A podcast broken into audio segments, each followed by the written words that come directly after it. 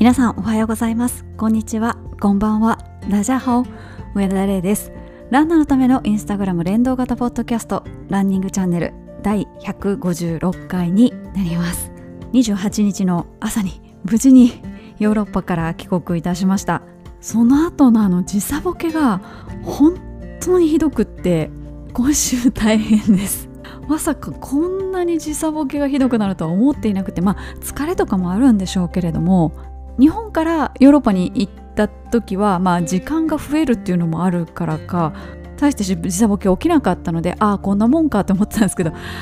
帰ってきたら辛かったですね。なんかもう1日12時間以上1回も起きずに寝れる日もあれば一睡もできない日もあって頑張れ私の体って感じですね。この1週間なんとかなんとか仕事を乗り切りました。今回ですねまああの勤務先から一応優秀者ということでですねグローバルで100人弱ぐらい社員プラスゲストを招いてイタリアのシチリア島のタオルミーナというところで本当は3泊4日私は2泊3日になっちゃったんですけども そういう旅が、まあ、プレゼントされるプラス、まあ、アワードの授賞式があるということで経由地での滞在も含め10日間ぐらい行ってきたんですけれども、まあ、お話ししたいことはですねたくさんたくさんあってインスタグラムの投稿もまだ全然追いついてないんですが前回の放送で今週のリスナーさんができなくってですね先ほど集計しましたらこの2週間ぐらいめちゃくちゃ大会が行われていて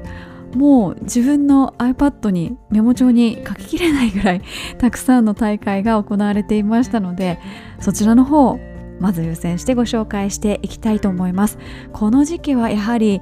ウルトラマラソンとかトレイルの大会もたくさん行われていますね。まずはサバ街道ウルトラマラソンです。あのサバ大師の話とかこのポッドキャストでもよくしましたよね。ちょっと ちょっとなんかあれって思うようなストーリー。あの弘法大師がなんかサバが食べたくてみたいな話なんですけど。そんなサバ街道ウルトラマラソン。そして柴又百景に参加された方結構いらっしゃいましたね。そして延山ウルトラマラソン。そして横須賀三浦道草ウルトラマラソンに出られた方もいらっしゃいました。トレイルではあの弘法大師の工房工房トレイルですとか西の国百景これも複数の方参加されてました。あとは秋吉台カルストトレイルランこちらも複数の方参加されていましたね。と上州八王子丘陵ファントレイルですとかカムイの森トレイルランそして天城アタック35という大会も行われておりました。こちらは乾燥メダルメダル？メダルがあのわさびなんですよ。あの天城越えの天城なんですけれどもあの辺結構わさびが有名でして生のわさび一本丸々なんかあの 紐で結んであって乾燥メダルみたいにこう首からかけれるようになってる。なんかいつでもわさび食べれるみたいな状態になっていてでも生わさびってあの買おうと思ったら結構お高いのでそして美味しいですよね。あの普通のあのチューブのわさびとは全然違う美味しさがあるのでわあいいなっていうふうに思いました。そして普通のマラソンですとかリレーマラソンなんかも行われていまして本当にたくさん行われてますね。カリアリレーマラソンですとかキリン獅子ハーフマラソンっていうその架空の動物つながりマラソンみたいな感じですね。そして錦秋湖マラソン柏崎潮風マラソン。神崎発酵マラソンこちら複数の方参加されていました。インパクトのある名前ですね。そして稲毛菜の花マラソン。複数の方こちらも参加されていました。山中湖ロードレース。私も出たことがあるような気がします。標高が高いので結構あの普通に走ってるつもりでもまあまあ辛いです。そしてあわら市トリムマラソン。奥琵琶湖健康マラソン。東北フードマラソン。岩手欧州きらめきマラソン。福島シティハーフマラソン。九州からは熊本空港マラソンということで空港滑走路を走るマラソン。これはなかなか運営が大変そうですね。飛行機が発着しない時間帯を狙わないといけないので空港を走るマラソンというのは日本では本当に数えるぐらいしかないそうです。私はねあの フライトが直前でキャンセルになって、まあ、あの滑走路の上でねちょっとしばらく立ち往生しておりました。ミュンヘンの空港で。そしてスパルタンレースに出られた方もいらっしゃいますし金沢城リレーマラソンに出られた方も複数いらっしゃいましたね。あと二子玉川マラソンですとか明石公園ハーフマラソン。こちら出られた方多かったですね。ブーストランニングフェスタ味の素スタジアムで行われたリレーマラソンです。あとランチャンの聖地須磨海岸で行われていた大会があって須磨ビーチマラソン。こちらも複数の方参加されていました。え須磨の浜で 大会やってたの？と思って。スケジュールが合えば行きたかったのにって感じなんですけど、ね、スケジュールちょっとどうしても合わない状況だったのでまたあるんだったらちょっと参加したいなって思います。なかなかのビーチを行ったり来たりするのは正直退屈なんですよね。景色が変わらないので。でもなんかそれがなんとなく修行感があって私はそんなに嫌いじゃないです。そして今回多分参加された方が一番多かったのが黒部名水マラソンですね。こちらの大会もなんかすごいおもてなしの心にあふれてるなと思って皆さんの投稿を拝見してるとあのアイシングスポットがいいですね。あのいかにもなんか市民プールみたいな子供たちが本当に水遊びでバチャバチャするような全然あの水深がないようなプールにバス停にあるような長い巣をそのままこうぶち込んでるみたいな感じでそこでアイシングしてくださいみたいな。でカニ汁は出るわマス寿司は出るわっていうすごいですね。なんか地方の大会ってなんかそういうのでいいのにっていうふうに思いますよね。そのその土地でしかできないようなことをやっているとそれが結局なんかその大会でしかできないユニークなものだったり唯一無二のものだったりするのでなんかそれをすごく運営の方も分かってやってらっしゃるんだろうなっていうふうに思いました。唯一無二という意味ではこちらの大会もそうですね。南魚沼グルメマラソン私がチーム R2 やらせていただいた時にゲストで参加させていただきました。参加賞がお茶碗で南魚沼さんのコシヒカリがですね走った後食べ放題なんですよね。そして今あるかどうかわかんないですけど私が出た時はですね八海山給水というのがありました。でおかず券がねちょっとついていてそのおかず券、まあ、現金とかで払うこともできるんですけどもそれでご飯に合うおかずを買ってその思いっきり思いっきりご飯を食べるっていうそんな大会です。あの日本昔話森みたいな。あんなにあんなに個別棒食べたのはあん時以来ぐらいかもしれないです。でもご飯美味しかったです。そして海外からもですねこんなレースに出ましたというような投稿をいただいております。エディンバラマラソンフェスティバルに出られた方ですとかあと海外なんですけども駅伝リレー42.195キロということで駅伝でやっぱり通じるんですね。そちらに出られた方もいらっしゃいます。あと私このドリンクめちゃくちゃよく目にするんですけど何て読むか知らないんです。あの台湾でとっても有名な台湾のアクエリアスみたいな感じですかね味的にも。ポカリとはちょっと違う。マラソン大会のあの給水とかマラソン大会終わった後に大抵なんか紙パックの飲料でそのスポーツドリンクもらえるんですけどそのスポーツドリンクが大会名になってる大会が台湾で行われてまして9キロっていうまたあのこれも台湾あるあるなんですけど中途半端な距離なんですよ。中途半端な距離な上に多分それも正確じゃないんですけどその大会がですねなんと100元。今の日本円に換算すると450円が参加費。台湾の大会安いんですけどさすがに100元は初めて見ました。大抵まあなんか1500元とかそんなもんが多いんですけどまさかの100元。逆にその100元を何に使うんだろうってちょっと気になったりします。そしてヨーロッパの方でですね100マイルのトレイル走ってきましたということでトレイルアルザスフランスですね。100マイル無事完走されています。ということで頑張ってですね皆さんの投稿をサーチしたんですけれども全部カバーしきれてるかどうかはちょっと自信がないっていうぐらいこの2週間ランニングチャンネルのハッシュタグをつけて投稿してくださった大会ご紹介してまいりました。そして他の投稿ではですね復活する大会そしてなくなってしまう大会ということでまずは復活する大会静岡マラソンが復活です。2020年から、えー、コロナの影響で中止が続いていてそのままちょっとフェードアウトみたいな形になってしまっていたんですが静岡市がお金を出すということで1億出すそうです、まあ、この番組でもよくその大会の運営のことについてですねコメントいただいたり私の方でも調べたりとかしてるんですけれども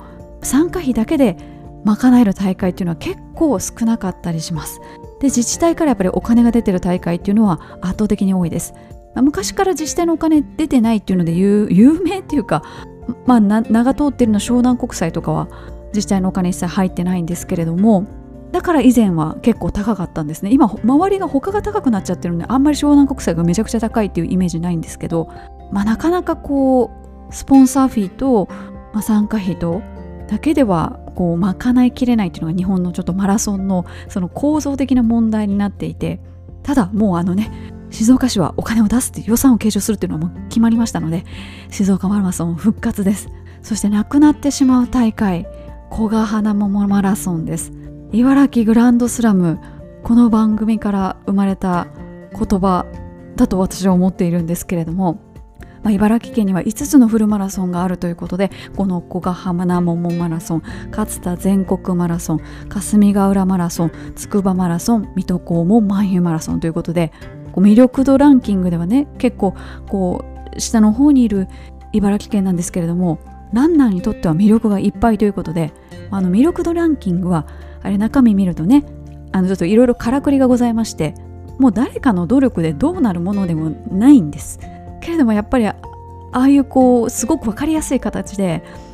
なんか殿堂入りとかねなんか最下位とかなっちゃうとやはりちょっと見過ごせないっていうので皆さんちょっといろいろね気にされるかと思うんですがそんなランナーにとって魅力いっぱいの茨城県の5つの大会のうちの1つがなくなってしまうということで、まあ、サンスポさんの主催だったんですけどサンスポさんちょっとあの運営がよろしくないとか結構バタバタしちゃうとかいうの他の大会とかでもよくあったりするので、まあ、もしかしたらこうわかかんないです想像ですけどもスポーツ事業自体をもしかしたらちょっと見直したりしてるのかもしれないですね。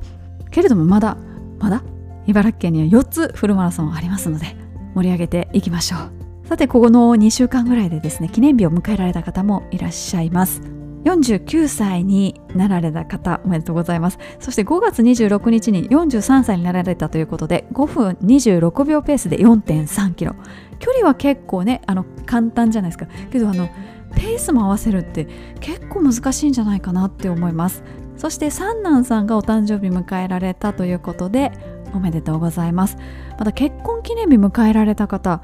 16周年だという方が2人いらっしゃいました。同じほぼ同じ時期に結婚されたんだと思います。一瞬これあれ同じ方が投稿してんのかなと思ってちょっとなんか何回か見か見直したりしたんですけれども別の方でした。すごくびっくりしました。そしてさらっとあのなんか誕生日だったんですけどみたいな風に書かれていてけれどもメインの投稿は南アフリカにお住まいで車上嵐に遭ってしまったということでちょっといろいろ盗まれてでもあの iPhone とかねそういう iPad とかあの探すっていう機能があるんですけど、まあ、それで当てがついたんだけれども警察に言ってみても全然動いてくれないと、まあ、それを言ったら「Welcome to South Africa」という形で気にすんなみたいなこと言われたみたいな。なんか南アフリカあるあるみたいな感じでこうやり過ごされてるんですかね。でもね高いですからね。私も今回あのエアタグをトランクの中に入れておきましてあの自分の荷物がねちゃんとちゃんと入ってるかどうか 自分の飛行機に入ってるかどうかとかあの飛行場のどの辺にいるとかね。あのエアタグはこの iPhone の Bluetooth の機能を使って自分から発信することはできないんですけれども他の方が持ってらっしゃる iPhone のその Bluetooth の機能を利用して位置情報を知らせるっていう機能がありますので iPhone でこうよしよしってよかったよかった自分の荷物ちゃんと入ってるみたいな見てました。ただ今は結構あの航空会社のアプリなんかでこうあなたの荷物はちゃんとなんちゃらなんちゃらまあなんか私ルフトハンザだったんですけど LH なんちゃらかんちゃらに乗りましたとか結構リアルタイムに情報が更新されるので、まあ、その辺は安心だったんですけども今回あのパタゴニアのブラックホールウィールドダッフルっていうブラックホールっていう防水のこうバッグのシリーズがあるんですけどそれの大きなこうドラムバッグみたいなのにこう下車輪がついてるみたいな。なのでこうハードケースじゃなくってソフトなやつなんですね、ま、普通のカバンに本当にあの車輪ついてるなんか 2, 2 回言っちゃいましたけどそういうタイプのものだったんですけどあの空港についてあの荷物受け取りのレーンがあるじゃないですかこう流れてくるレーン。あれでどこの空港でもこのタイプのカバンって硬い方が上持ち手の方が下？絶対こう表裏逆に出てくるんですよね。まあ多分あれですかね。硬い面の方が上に物が積みやすいから。いやちょっと全然わからないんですけど。なんかことごとく逆向きでこのレーンに乗っかってきて何て言うんですかね。ひっくり返ったダンゴムシみたいにこうなかなか元に戻れないみたいな状態で運ばれてきてたので、まあ、もちろんこう中のパッキングとかは壊れやすいものとかはもうかなり頑丈にしてちゃんと梱包してたんですけどあなかなか大変だなと思って 自分のこのバッグが流れてくるのをですね遠い目で見つめておりました。ちょっといろいろ話飛んでいってしまったんですけれどもこの番組の冒頭ではランニングチャンネルのハッシュタグがついた投稿をご紹介しております。こちらのハッシュタグはですねすでに総数が5.2万件を超えております。私は以前からですね全投稿にいいねをしますということでまあ、ちょっと漏れあるかもしれないですけどできるだけ全投稿にいいねをしてるんですがインスタグラムの仕様が新しい順にならなくなっちゃったので今はパソコンからやっております。でもブラウザの方でね新着順で表示される限りはいいねを押し続けようと思いますので皆さんどうぞどんどんつけてみてください。以上今週のリスナーさんでした。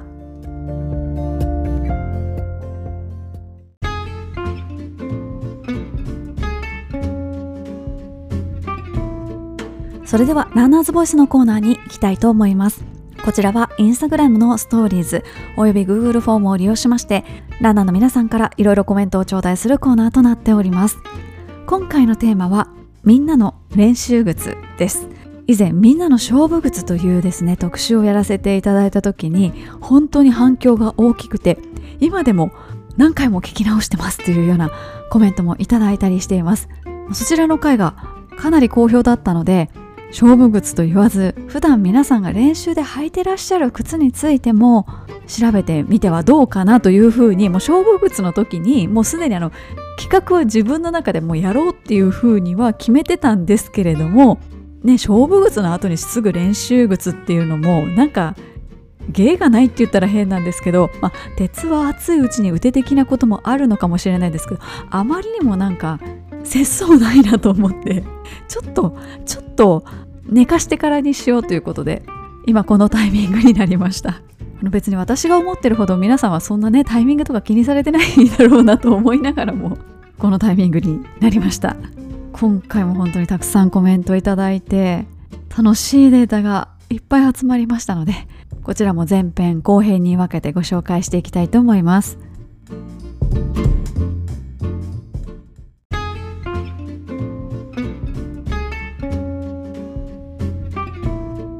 それでは早速ご紹介していきたいんですけれども今回もたくさんの方からですねコメント投票いただきましてもうこれだけでもご飯3杯はいけるっていうような データが仕上がりました。一応チャット GPT とかにも読んでもらったりしたんですけどでもちょっとねチャット GPT やっぱ日本語が不得意なのかなんかおしなべて一般的ななんかあそうそうだよね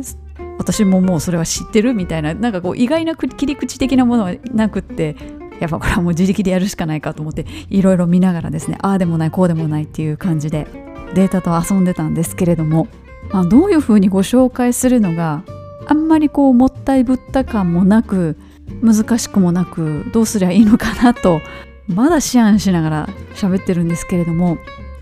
まず最初にですねもうメーカー別総合順位を発表してしまおうかなと思っております。今回目標タイムとかどの練習で使うかっていうのも聞いてるんですけどもあのそこは加味せずただ単におしなべて皆さんからの支持が高かったメーカートップ5ご紹介していきたいと思います。第5位はアディダスです。そしてパーセント的には1ポイント差で第4位がオンです。そして続きましてトップ3になります。この放送を聞いていくとこのキャッチフレーズがあそうなんだなっていうふうにお分かりいただけるように話したいなと思うんですが第3位はジョグの王者ホカです。オンアディダスとは5ポイント以上差がつきました。そしてそっから10ポイントほど10ポイントほど差がついた第2位は比較的シリアスランナーに人気という結果が出ました。ナイキです。そして第1位はまあ、1位を取るっていうことはですね、まあ、いろんな用途いろんなレベルのランナーさんに受け入れられているということでもまさにオールマイティナイキとも10ポイント近く差を開けました。第1位はアシックスでした。どうでしょうこの総合ランキング。5位からアディダスオンホカナイキ。アシックスです。これとはまた別にですねシューズ総合ランキングというのももちろん集計しています。これはまた後でお伝えしたいんですけれどもどれが入るかなっていうふうに 考えながらですね聞いていただけるとよりワクワクするかと思います。ああなるほどそういう感じかっていうふうにもうずっとそういうふうな何て言うんですかこう目キラキラ状態でですね私はずっと集計をしておりました。本当にこれ楽しい楽しいと思ってるのは多分私だけっていうか私しかこのデータ見てないので私だけ一人で楽しんでるんですけれどもこの自分で楽しんでる部分をですねこうなんとか言語化してそして皆さんのコメントも交えつつご紹介していきたいと思っております。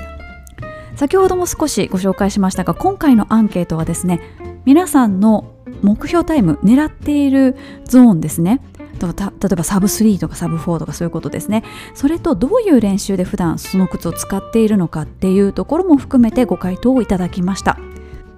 ですので練習ごとにシューズそしてコメントをご紹介していきたいと思います。強度がそれなりに高い練習からご紹介していきたいと思うんですけれどもこれは一般的な傾向としまして昨日今日ランニングを始めたっていう方はもちろん靴1足しかない。もしくはまだ靴買ってないっていう方もいらっしゃるかもしれないです。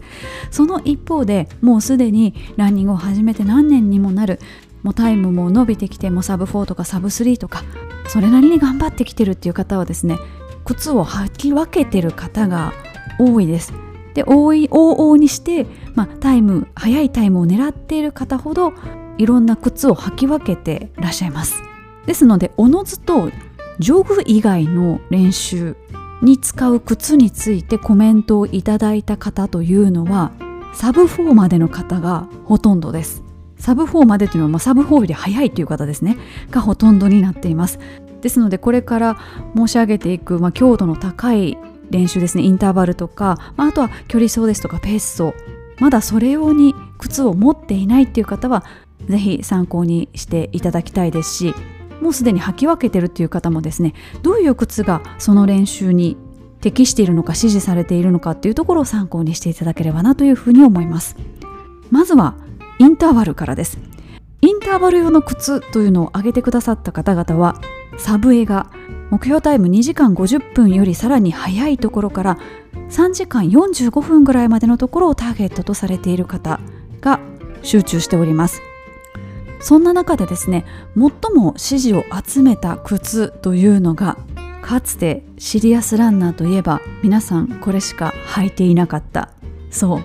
アシックスのターサーです。いただいたコメントではですね軽いソールが薄い抜群の接地感というふうにいただいておりますし他の方でインターバルでターサーを履いてらっしゃるという方はコメントをご紹介しますと普段ランニングシューズはレース用ジョギング用スピード練習用と履き分けていますが今のお気に入りの練習靴はスピード練習用主にインターバルのアシックスターサー RP3 です。レースではアシックスのメタスピードスカイプラスといった厚底カーボンを履きますがターサー RP3 はいわゆる薄底なのでカーボンの反発に頼ることなくしっかりと自分の足で踏み込んで蹴り出すことができます。そして自分の体調や足の状態も把握しやすく怪我の前兆にも気がつきやすいような気がします。ターサー RP3 は薄底ながら適度なクッションもあるのでランニング初心者中級者であっても短い距離でのスピード練習には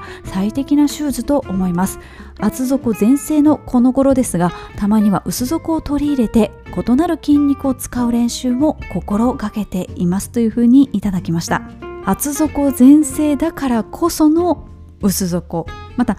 カーボン全盛だからこそのノンカーボンといったようなコメントもよく見受けられました。他にインターバルでおすすめいただいた靴はですねアシックスからはライトレーサーいただいております。コスパに優れている点は特におすすめです。耐久性も高く今履いているものは1200キロぐらいですがまだ大丈夫そうです。ジョグや10キロぐらいまでのペース走なんかでも使っていましたが設置感がよくインターバルでも使っています。そろそろ買い替えだなと思ってから次の靴に出会えずずるずると使っております。同じものをまた買うのか他の方のおすすめを聞いてから検討したいと思います。ということで先ほどのコメントにもありましたがインターバルではやはり設置感っていうのが大事なんですね、まあ、一生懸命速く走りますからねこう地面の捉え具合っていうのは如実に感じるところですしイヤが王でも重視される点になってくるかと思います。インターバル練習においてですねアシックスの次にコメントが多かったのがナイキとアディダスなんですがナイキに関するコメントでですね同じキーワードが出てきますのでご紹介したいと思います。まずはベイパーフライネクストパーセントを挙げてくださった方のコメントです。強度の高い練習はレースで使うシューズと同じシューズ。ただ全く同じものではなく練習用のものを使用。トラックだとアウトソールへの負担が小さいためロードで使うより長く使えます。というふうなコメントをいただきました。そしてですね同じくナイキですがテンポネクストパーセントを履いてらっしゃる方。今回のテーマである練習靴ですがジョグやペース走などはペガサス39を使用していますがインターバルやビルドアップ走などのスピード練習では本番と同じテンポネクストパーセントを使用しています。理由としては目標スピードまでこのシューズじゃないと上げられないのとスピードが出るイコールテンポネクストパーセントと頭にすり込ませています。きつい練習を共にしたシューズなので信頼感も増しますしあのスピードが出るシューズなんだから大丈夫と本番でも気持ちに余裕が持てるようになりました。暑くなるこれからが短期間で行えるスピード練習に向く季節となりますね。秋の本番に向けてしっかりと練習していきたいと思いますというふうにいただきました。ナイキを履いてらっしゃる方のコメントで共通しているのが本番と同じシューズを履くというものです。勝負靴の時にですねナイキの指示というのはものすごいものがありました。1キロあたり10秒速く走れるとか1キロあたり30秒速く走れるなんていう話もありましたけれどもきちんと結果が出るシューズメーカーということでそれを本番で履きこなすために強度の高い練習を本番と同じシューズで取り組む。そしてこの練習の時にこのペースでいけたんだから本番もいけるだろうっていうその自分に自信をつけるためにという意味でも本番と同じシューズで臨んでらっしゃるというような結果になりました。続いてアディダスなんですけれども匠線の9、9を上げてくださった方とにかく軽くて厚底で反発があります。もう若者と勝負するには良いシューズを買ってお金の力も使いつつ日々の練習との二刀流でタイムを伸ばすしかないのです。てんてんてんということで。いやいやそんなことはないと思うんですけれども、まあ、適切にね道具に投資していくっていうのは大事ですから自分のこうね高記録への先行投資だと思って靴買っていきましょう。そしてアディゼロアディオスプロ2を上げてくださってる方もいて気持ちを引き締めて練習に臨めますということでやはり強度の高い練習は先ほどのナイキに対するコメントもそうなんですけれどもやっぱ気合がいりますもんね、まあ、できなかったらへこみますしねやっぱそのメンタルの部分を支えてくれるっていうのが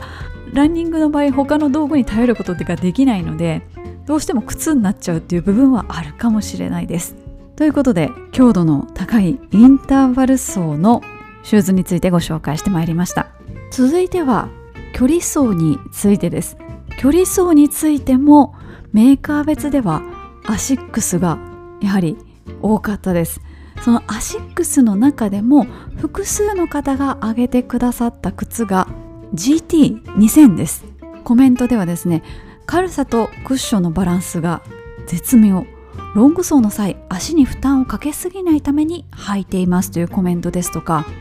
故障リスクを減らすために選びました。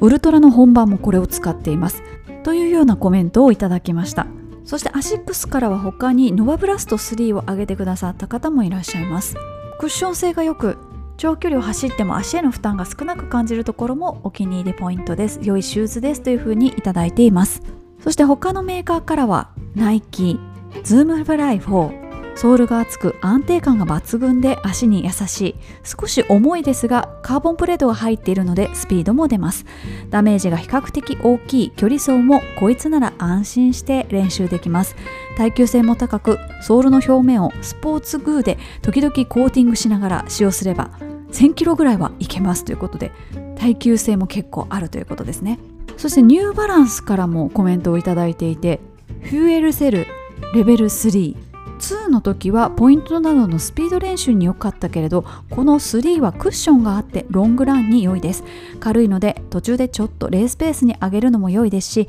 足に合うので長時間履いていても大丈夫なのですというコメントをいただきました。往々にして距離走の時はですねやはりクッション性を重視されているというようなコメントが多く見受けられました。せっかく長い距離走ってね怪我してしまったら元も子もないので足に優しいという点が重視されています。そして続いてはですねペース走です。ペース走でこれ使ってますよというふうにコメントいただいた方もだいたいサブ4より速い方ばかりです。先ほどの距離走もそうです。ここでもやはりアシックスそしてナイキが二大巨頭というような形でこれはですねそれぞれ同じシリーズが複数の方からコメントいただくというような形になりました。アシックスに関しましてはマジックスピードです。コメントをご紹介します。主にレースペースに近い20から30キロのロングペース走用です。レースシューズをメタスピードエッジプラスにしたため練習用にレースシューズから練習用に天下りしました。カーボン入りですので少し楽にスピードが出せる気がします。本当は2が欲しいのですがもう少し履き潰すまで頑張ってもらいます。以前レースシューズにしていたので履くとテンションが上がりロング走も頑張れますというようなコメントをいただきました。そしてナイキの方複数コメントいただいたのはベーパーフライシリーズです。ネクストパーセントを使ってらっしゃる方からトラックでレースペースより速いペースで走る際に使用。レースで使うシューズに慣れるため思い切ってレース用とトラック練習用の2足を用意。練習用が650キロ。レース用が350キロを超えたためそろそろ練習用をロードでのペース走用。レース用をトラック練習用に下ろす予定です。というふうにいただきました。同じベーパーフライでもネクストパーセント2を履いてらっしゃる方からは軽量かつクッション性と反発力がとにかく気に入っておりこのシューズのおかげで昨年の岡山マラソンと今年のレイさんも参加されていた姫路城マラソンでサブ3.15ができましたというふうにいただきました。インターバル用の時もそうだったんですけれどもやはりかなり複数のシューズを履き回してらっしゃる方が多いですね。そしてトラックで練習するというような習慣がある方はトラックですと比較的靴のソールの摩耗が穏やかですのでトラック練習用に使いそしてロード用に使いとかいろいろこう履き潰すという過程の中でも段階があるといったようなコメントが多かったです。ナイキやアシックスからは他のシューズもコメントをいただいております。アシックスのターサーエッジ3を履いてらっしゃる方。普段の練習は厚底カーボンでない方が足が鍛えられるよと黒川コーチからアドバイスをいただきスポーツショップの店員さんに目標タイムを伝え足の形にも合っていたのがターサーエッジ3でした。厚底カーボンのような反発力がない分自分のイメージ通りのスピードで走ることができるのでシューズのおかげで前半早く入りすぎて後半失速というのが少なくて済みペース走にはとても良いですというふうなコメントをいただきました。そして同じくアシックスからペース走でライトレーサーを履いていますという方からもコメントをいただいています。キロ5分半より速いペースでの練習で愛用しています。とにかく頑丈です。僕はどのシューズでもアウトソールのかかとの外側から削れてしまい弱いものだと100キロぐらいでなくなってしまいます。ところがこのシリーズは昔から履いていますがどれも長持ちしています。我が家には今5足をローテーションさせている上一足ストックがあります。かっこ笑いということで相当相当気に入ってらっしゃるということですね。でも普段100キロぐらいでなくなってしまうものがある中ライトレーサーは長持ちするということでいや結構確かにものすごいソールの速い靴意外とこれ持ってるなっていう靴ありますよね、まあ、もちろん素材によるところが大きいんでしょうけれどもちょっと触ったぐらいとかちょっとムニュムニュってしたぐらいではわからないじゃないですか素人目には。なんかね係数とかあればいいのにって思っちゃいますけれども。もし素材系のメーカーさんとかにお勤めの方でこういうのは、ま、摩耗に強いよみたいな目利きのポイントがあればぜひ知りたいなっていうふうに思っています。続いてナイキの方からはですねズームフライ5を履いてらっしゃる方からのコメントです。接地面積が広く着地に安定感があります。オーバープロネーションで怪我が多い自分にとっては早めのペース走でも足への負担が少なく安心して走れる点がお気に入りのポイントです。ベーパーフライシリーズと比較すると横ブレがなくナイキのフルレングスの厚底カーボンシューズのラインナップの中でも万能的なシューズだと思いますというふうにいただきました。テンポネクストを履いていますという方もいらっしゃいましたね。他のメーカーからはですねアディダスのアデゼロジャパンを履いてらっしゃる方もいらっしゃいます。歴代のアデゼロジャパンです。接地感とかかとのフィット感が素晴らしくインターバルやペース走でも使えるオールマイティなところが練習用としてはパーフェクトだと思います。厚底カーボンが世に現れるまではフルマラソンでも履いていました。以前のブーストフォームが大好きなので復刻してくれないかなと密かに願っております。ということでブーストフォーム流行りましたよね。そして同じくアディダスから匠線の8を履いてらっしゃる方厚すぎでもなく薄すぎでもなくレースペースなど一定のペース以上の際に愛用していますというふうにいただきました。そしてですねここでですね今まで登場しなかったメーカーが登場します。しかも同じシリーズです。ブルックスのハイペリオンテンポです。コメントご紹介します。練習ではプレートなしのシューズを使用することが多いです。ハイペリオンテンポは軽くて反発もあって路面の接地感も感じられるので愛用しています。もう少しペースを上げたい時や距離を走る時はサッカニーのナイロンプレート入りエンドルフィンスピードを愛用していますというふうにいただきました。そして同じくこのハイペリオンテンポを愛用してらっしゃる方なんといっても軽くて足を回しやすいです。とても軽量なのにクッションを感じられるので厚底と薄底のいいとこ取りをしたようなスーツです。とにかく癖がなく速いペースでトレーニングする時には欠かせませんというふうにいただきました。本当にここに来て初めてのブルックスです。ブルックスはですね全体では4票いただいているうちの半分がもうすでにここで出てきております。先ほどの距離走とペース走で一足もかぶってないんですよね。そこもなかなか面白いなと思ってなんかこう靴の奥深さみたいなのをこの結果を見ながらですね感じておりました。さて続いては強度としてはかなり弱い部類に入るんですけれども LSD に関しても多くはなかったんですがいくつかコメントをいただきましたのでご紹介いたします。多分 LSD は普段使ってらっしゃるジョグ用のシューズとかあとこうオールマイティに使えるシューズでやってらっしゃる方が多いのでちょっとコメントが少なかったのかなというふうに私は予想しております。まずはですねオンのクラウドモンスターです。こちらはのんびりマラニックやあまりペースを気にしないロング走で使っています。本当は普段のジョグでも使いたいけれどちょっと高くてもったいないのでロング走のご褒美シューズとして使っています。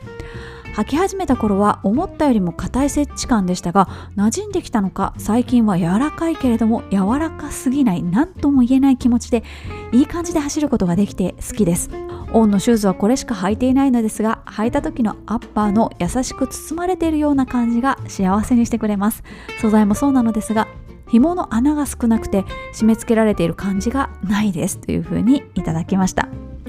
続いてはブルックスからゴースト15ゴースト15です。ウルトラ用のシューズを探していた時以前にも履いたことのあった他おねおねのクリフトン一択でお店に行って念のためウルトラウルトラ用でおすすめありますか？と店員さんに伺うとブルックスのゴースト15を出してくださいました。ブルックス今まで履いたことないけどまあ物は試しにと足入れするとかかとがパチンとはまってそれ以降ジョグ LSD はこの子以外考えられません。そして自分の選択肢になかった提案をくださった店員さんにも感謝です。百聞は一見にしかずと言いますが一見ではなく足入れってランナーにとって大事ですねというふうにいただきました。本当にかかとのあのヒールのカップ靴によって全然違いますもんね。私以前も少しお話ししたことがあったかと思うんですけれどもパンプスをですねオーダーしたことがありましてでその時に、まあ、銀座の靴屋さんで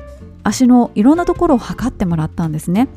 でそうしましたところその店員さんがおっしゃったのはかかとの幅が平均より狭いですって言われたんです。パンプス脱げたりしませんかって言われたことがありましてまさにですね私何度もヒールをあの前に蹴飛ばすってあの何て言うんですか？子供の頃にお天気占いみたいなの皆さんしませんでした？靴こう足からポーンって放り投げてあの表向いたら晴れで裏向いたら雨みたいな。あれ意図的にやってるからあの格好つくんですけどなんか朝急いでる時とかにちょっとヒールでツカツカツカって走ってて パンプスが前にポンって行っちゃったことが何回もあるんですよ。で恥ずかしいなって思いながらその片一歩だけ裸足の状態でその前に落ちちゃった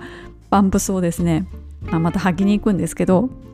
あそうやって脱げちゃうのはかかとが平均よりちっちゃいからだってその時教えてもらわなかったらなんかパンプスってこういうもんだって自分の中で勝手にあの思い込んだままだっただろうなと思いながらすごく納得したんですけれども全然ランニングとは関係のないけれどもこう足にまつわる、まあ、そんな状況で平均に対して大きいかちっちゃいかみたいなのを教えていただきそれによってやっぱり自分はかかとがちっちゃいんだっていう、まあ、認識が生まれなのであんまりこうかかとがねカポカポするやつは避けようとかあとこう何て言うんですかね履き口のところのクッションが結構しっかりしてるやつあるじゃないですか。でヒールカッパはちょっと合わないかなって思っても履き口のところのクッションが良ければ、まあ、ある程度これ耐えれるかなとかやっぱこう自分の足の特性を客観的に見てもらうことってすごく重要だなっていうふうに感じました、まあ、今ねネットで買えますけれども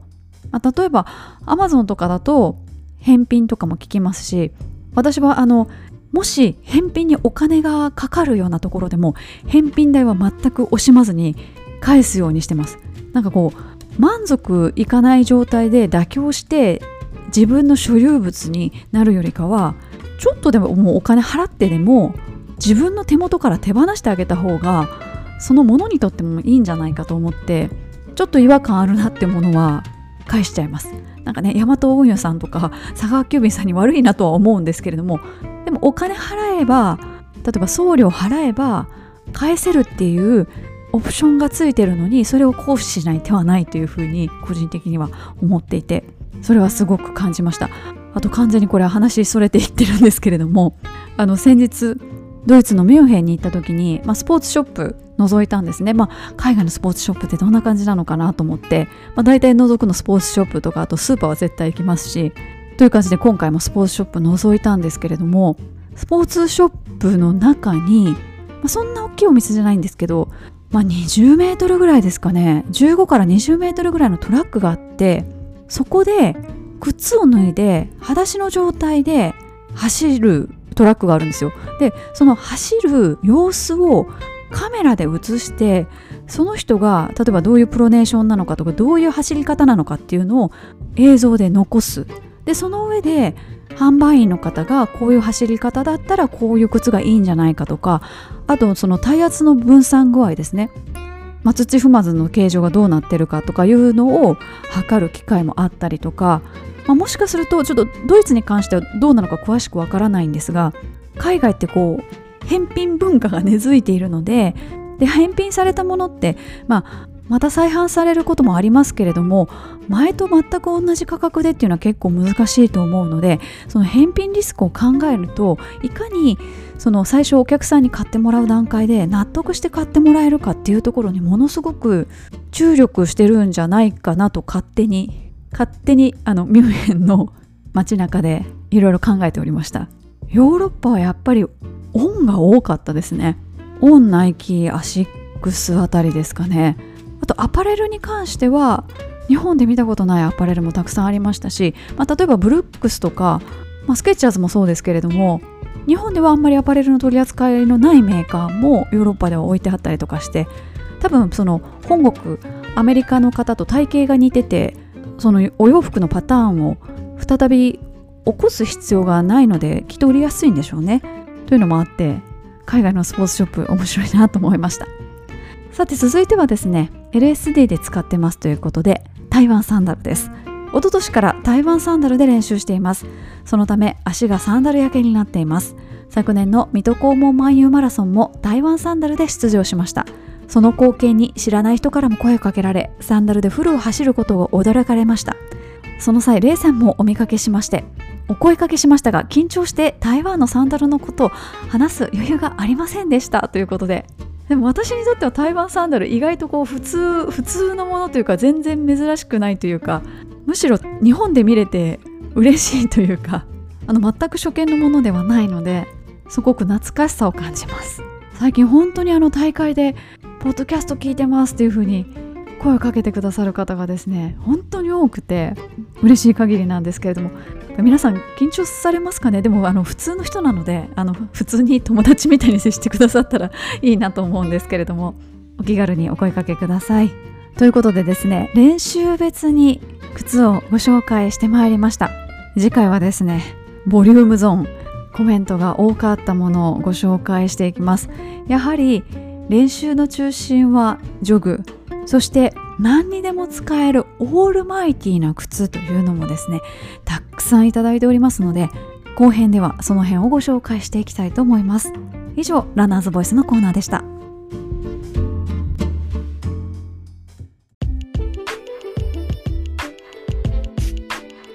続いては番組からお知らせです。2つお知らせがございます。まず1つ目はですねまあ、実はあの2つとも前回の放送のショーノートには書いたんですけれども今年も水戸黄門漫遊マラソン走らせていただくことになりました。水戸ウェメン再びということで今年もですね水戸黄門漫遊マラソンの参加賞 T シャツを作ります。アダストリアさんあのニコアンドとかグローバルワークとかローリーズファームとかスタジオクリップとかあとジーナシスとかどれかはブランド聞いたことあるっていう方多いんじゃないかなというふうに思います。このアダストリアさんは実は水戸が創業の地になっていまして今も登記上の本社は水戸にあるそうです。そんなアダストリアさんのですね枠で出させていただきます、去年もあの出させていただいてみんなでわちゃわちゃ言いながらですね皆さんを応援しながら走ったんですけれどももうずっとあの声出しながら手叩いたりしながら走っていると最初なんだこの人たちみたいな風な目で見られるんですけどあの結構水戸黄門眉マラソンこうスライドのところがあるんですね。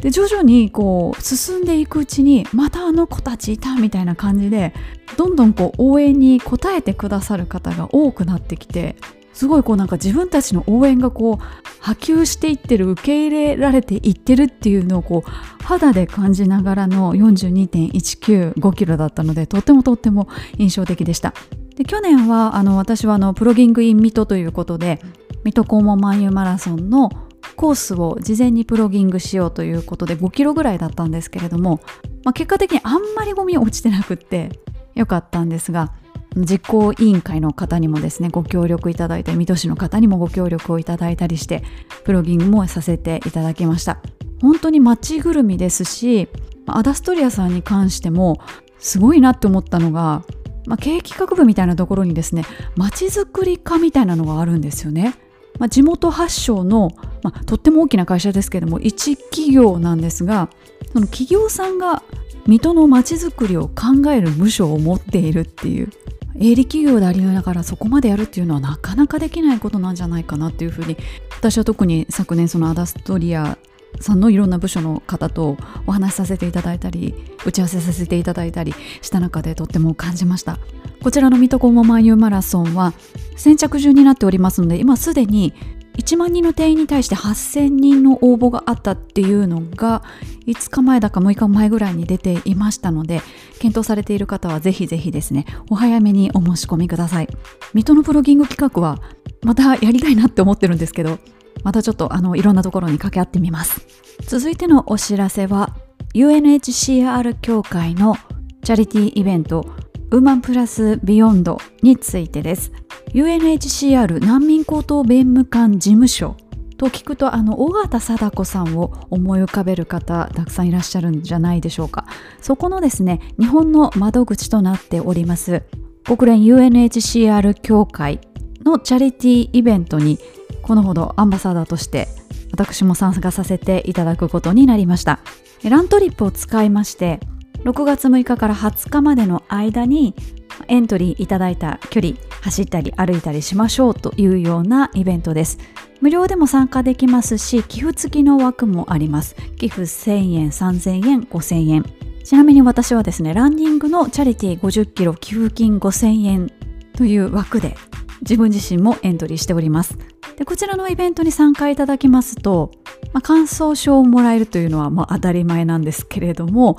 例えば東京マラソンの2024の出走権ですとかあとホテルのディナーですとか宿泊券あとオリジナル T シャツなどなど抽選で当たるというプレゼントもございます。そしてですねあの私以外にもアンバサダーの方何人もいらっしゃいましてあのスイちゃんもアンバサダーなんですね。スイちゃんは去年のこのイベントのアンバサダーだったというふうに私は記憶しています。あとの東京マラソンの CM に出演してらっしゃった佐穂さんですとかあとキャッスルひとみちゃんとかあと坪井美里ちゃんですとかあと元プロランナーの下門美春さんと結構あの大人数です。自分で言うのもなんですけど豪華です。でこれだけアンバサダーがいてですね何をするかと言いますと実はリアルランイベントもございます。6月17日土曜日のですね午前中に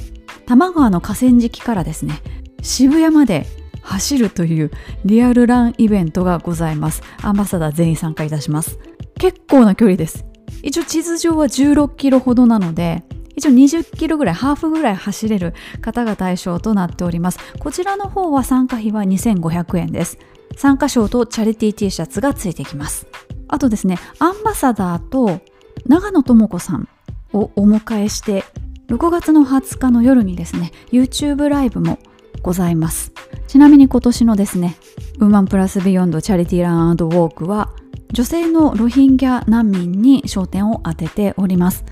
このロヒンギャ族というのは世界で最も迫害された少数民族の一つとも言われていましてミャンマーの西部に暮らしていたイスラム教徒の人たちです。ミャンマーは仏教国なのでイスラム教の方はマイノリティになってしまうんですけれどもそういうこともあって、まあ、長い歴史の中で彼らの権利が認められた時期も少しはあるんですがほとんどはですね迫害されたりですとかそもそも国籍が与えられないというような状況もあったりということでずっと厳しい差別を受けていた上にですね2017年頃から迫害がさらに厳しくなりまして隣国のバングラデシュにかなりの数難民として流入しています。この時の迫害に対してアウン・サン・スー・チー女子が何もやらなかったことに対し国際社会から批判が出たことでも記憶に新しいかと思いますしミャンマー政府がこのことをですねあまり報道したくないというか外に出したくないっていうのもあってこの件を取材していたロイターの記者が長く拘束されていたという事件もありました。今回はたまたまといいますか焦点となっているのがロヒンジャロヒンギャ族の女性の方というふうになってるんですけれども世界には難民と呼ばれている方がたくさんいらっしゃいますのでロヒンギャ族に関わらずこのイベントをきっかけにですね難民の方々に対して少し思いを寄せてみるというのもいいきっかけになるんじゃないかなというふうに思っています。イベントの詳細はラントリップのホームページ等に詳しく書いてありますのでそちらをどうぞご参照ください。以上番組からお知らせでした。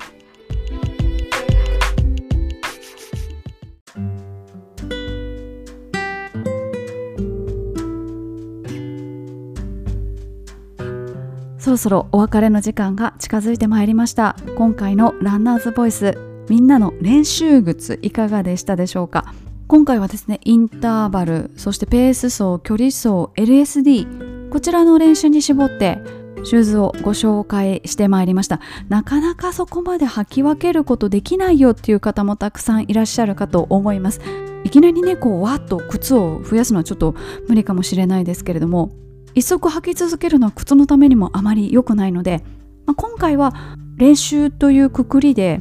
皆さんにいろいろお聞きしたんですけれども本当になんかその日の気分とかあとはその日のコーディネートに合わせて違う靴を買ってみるっていうのも全然ありだと思います。今一足だよっていう方はですねせめてもう一足買ってみて履き回してみるっていうのもやってみてもいいんじゃないかなというふうに思っています。でも今回こういう形でこう練習ごとに靴を皆さんにお伺いしてみてやっぱりどういう練習だったらどういう特性の靴がいいのかっていうのを皆さんきちんとこうポリシーを持って履いてらっしゃるのですごいなって思いました。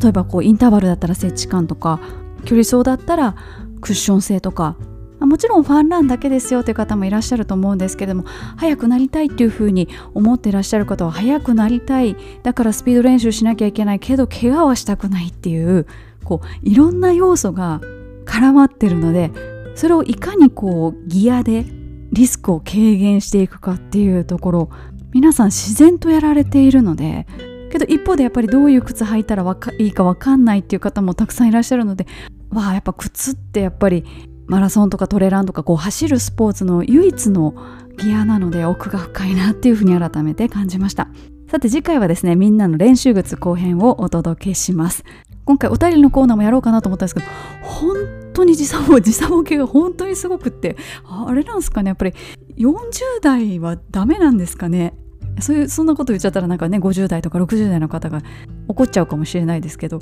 相当体に負担がきてるのであまり長くできないと思ってちょっとちょっと サボったわけじゃないんですけど本編だけで手一杯状態になってしまいました。